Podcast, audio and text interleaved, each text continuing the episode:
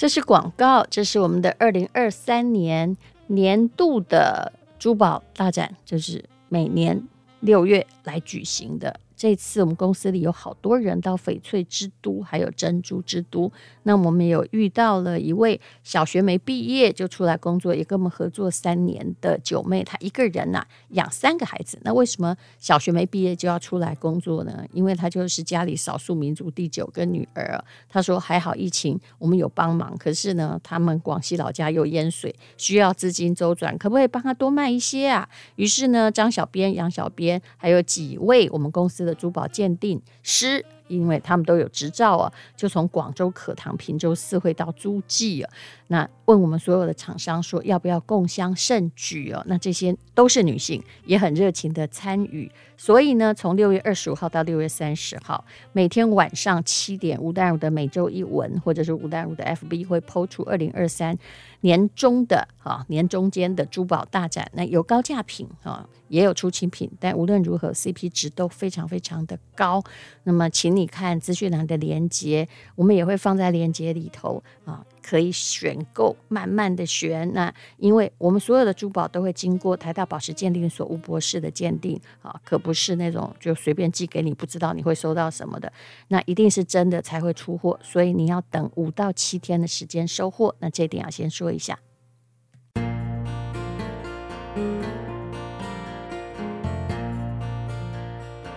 今天是美好的一天。欢迎收听人生实用商学院。今天我们来讲一个有趣的话题：到底历史上啊有什么样的店其实是银行？因为银行是一个比较现代的模式嘛，可能在我们这里开始存在，也就这是这一百多年。那么，其实历史上有很多种银行的模式。我最近在念历史学的博士，对这个特别的有兴趣，就来研究一下喽。而且每一个地方哦，会扮演银行角色的还都不太一样。首先呢，有什么东西会变成古代的银行呢？答案是一药店啊，在大陆呢，很多。那种百年的药店，刚开始的时候啊，都是银行。他们甚至在比如说，呃，一九三四零年代的时候啊，药铺开出来的票据可以当成货币在省城、县城里面流通。那么，呃，这个药铺呢，因为开出的票据可以当货币嘛，等于是钱，所以他也会帮。附近的人做一些抵押借贷的业务，那么这就是银行的业务了。那为什么是药铺呢？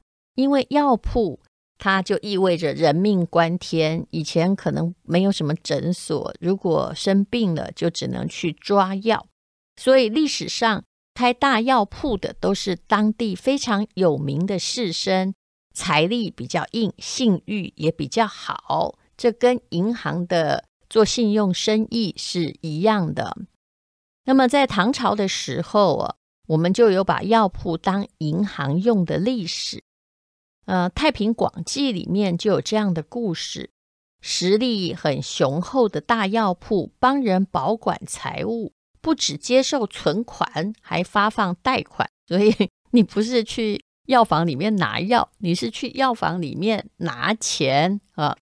那要凭这个帖子取钱，也就是票据来取钱，跟现在的银行其实业务实在非常非常的相像哦。那第二点呢，有一种银行叫做庙，庙怎么也被当成银行呢？在南北朝的时期，很多皇帝就是笃信佛法，所以寺庙里面有大量的财富出现。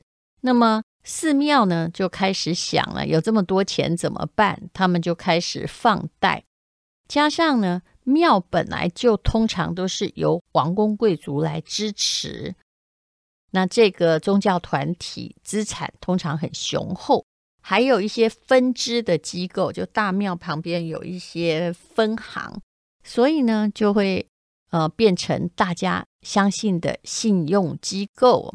所以变成储蓄银行的功能。有很多有钱的人都愿意委托寺庙来放贷，普通人也比较愿意到寺庙里面来抵押跟借款，于是庙就变成了一个信用网络。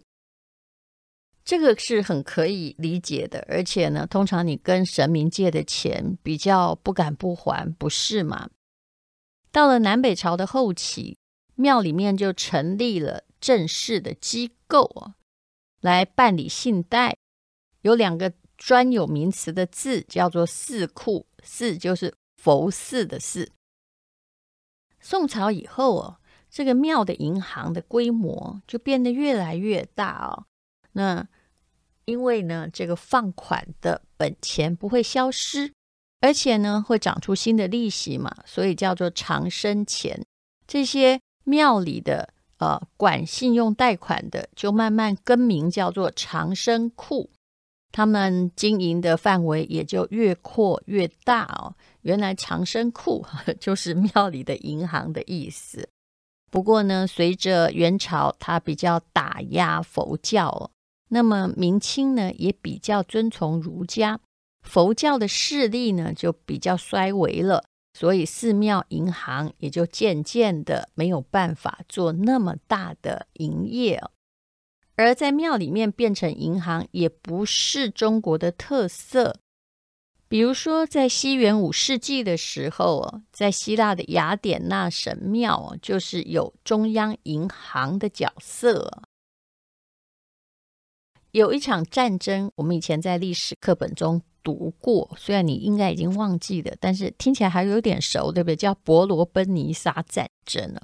没关系，我们来回忆一下哦。也就是说，在这个战争之前，雅典娜神庙背后有一个巨大的储藏室，那里面藏着几千万个硬币，那都是雅典的储备货币，也就是这个城市的钱呢。那么围绕着雅典的神庙的附近有很多，呃，在办理银行业务的摊子，还有桌子。考古学家也发现，很多希腊人留下的石板桌上面是有刻数字的，还有计算用的线条，这些跟呃中国古代的算盘是有一点像哦。那古希腊的银行家们就。坐在这种有计算功能的桌子的后面呢，从事信贷业务。至于寺庙为什么有当银行的本钱呢？第一，庙是公共场所，人的流量很大哦，它容易形成资金的流通交易的所在。第二呢，呃，信用哦是看不见摸不着的啊，古人相信。举头三尺就有神明，在神明的监视上，你借的钱是不可以不还的。这的确是有一些威吓的作用，这些作用呢，可能就是信用的最大的支持者。那么，除了药铺还有庙之外呢，还有什么样的东西容易产生，或者是曾经代替过银行的作用？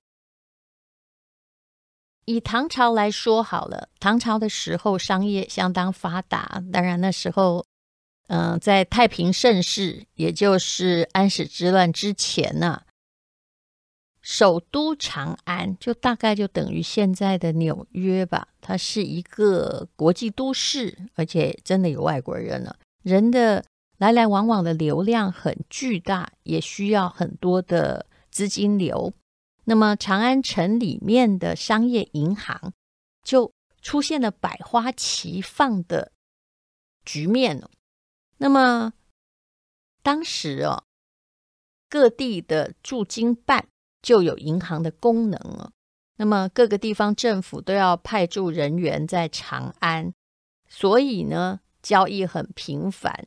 那时候都是以金属货币为主。那路上运钱不安全也不方便，所以就创造了一种东西，在历史上叫做飞钱，就飞过来的钱啊，飞来飞去的钱。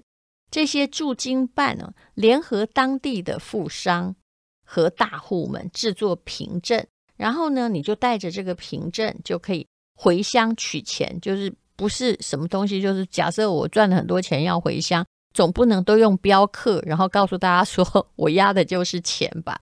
所以这基本上已经构成了银行汇兑业务的雏形，就那张纸，嗯，它就等于是钱。而且有趣的是，旅馆跟客栈也承办了某些的银行的业务，比如说呢，旅馆和客栈为了方便旅客，最开始的时候就放了一堆像保险箱那样的东西哦，就柜子，帮人保管财物。后来柜子的业务就越做越大，然后呢，在长安的西市就形成了存钱取钱一条龙的。服务，那么这跟我们现在的银行哈、哦，它有就大厅嘛，让你存钱取钱，再加上 ATM 的功能，也还是有异曲同工之妙。当然没有现在这么方便就是了。还有什么样的商店也承担了银行的功能呢？答案是布庄。诶，这个在台湾早期也是如此的。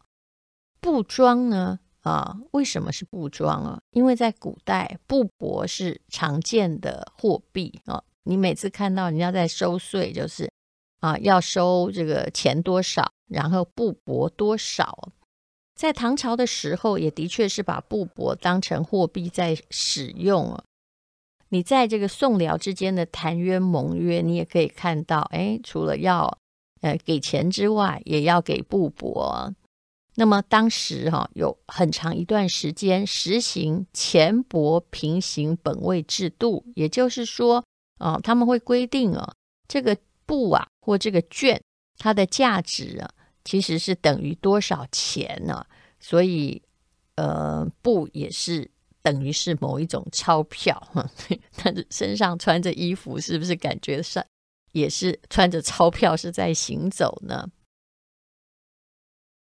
其实，在台湾，你也可以发现早期的银楼，它也扮演着银行的业务，甚至啊，大概在没有太久以前，也就是可能一二十年前，很多人呢、啊，就还会去银楼里面换黑市的美金或各国的货币，它可能会给你稍微好一点的汇率。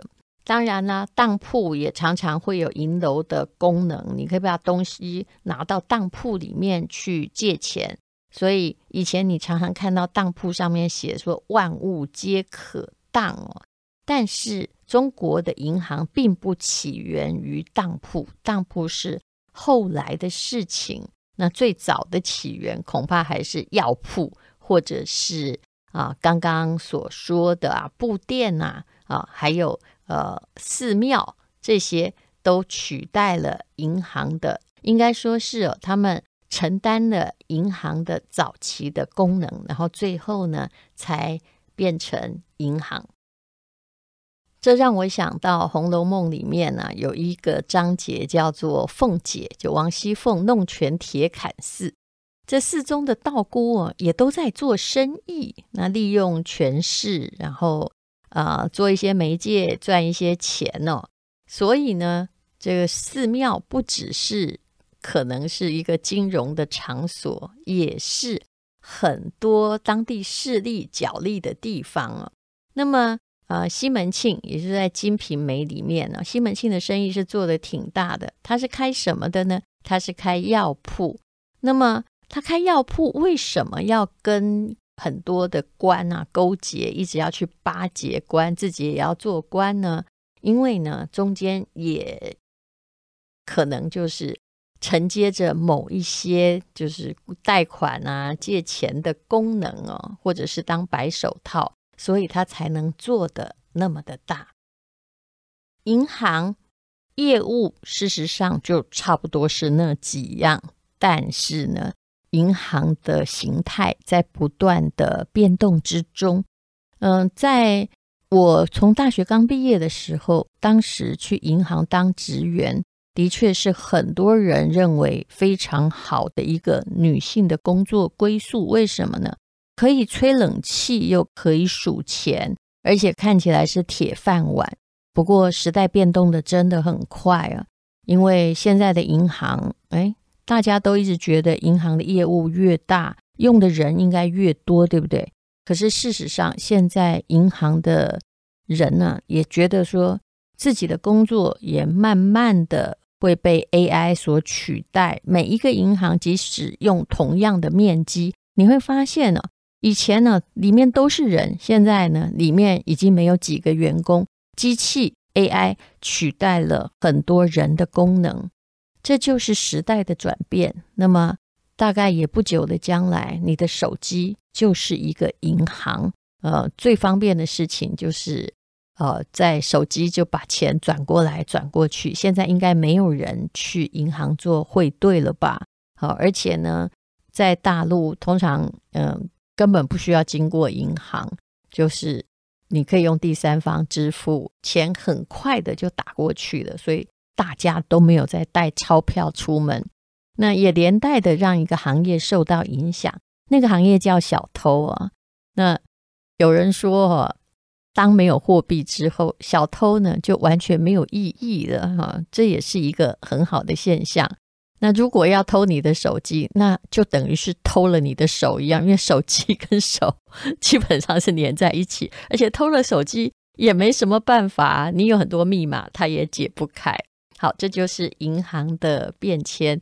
了解银行的历史，你会了解，就是只要有人的地方，就有金融的需要。那不要去排斥理财，因为只要你活着，你也有金融的需要。谢谢你收听人生实用商学院。今天是勇敢的一天，没有什么能够将我为难。今天是轻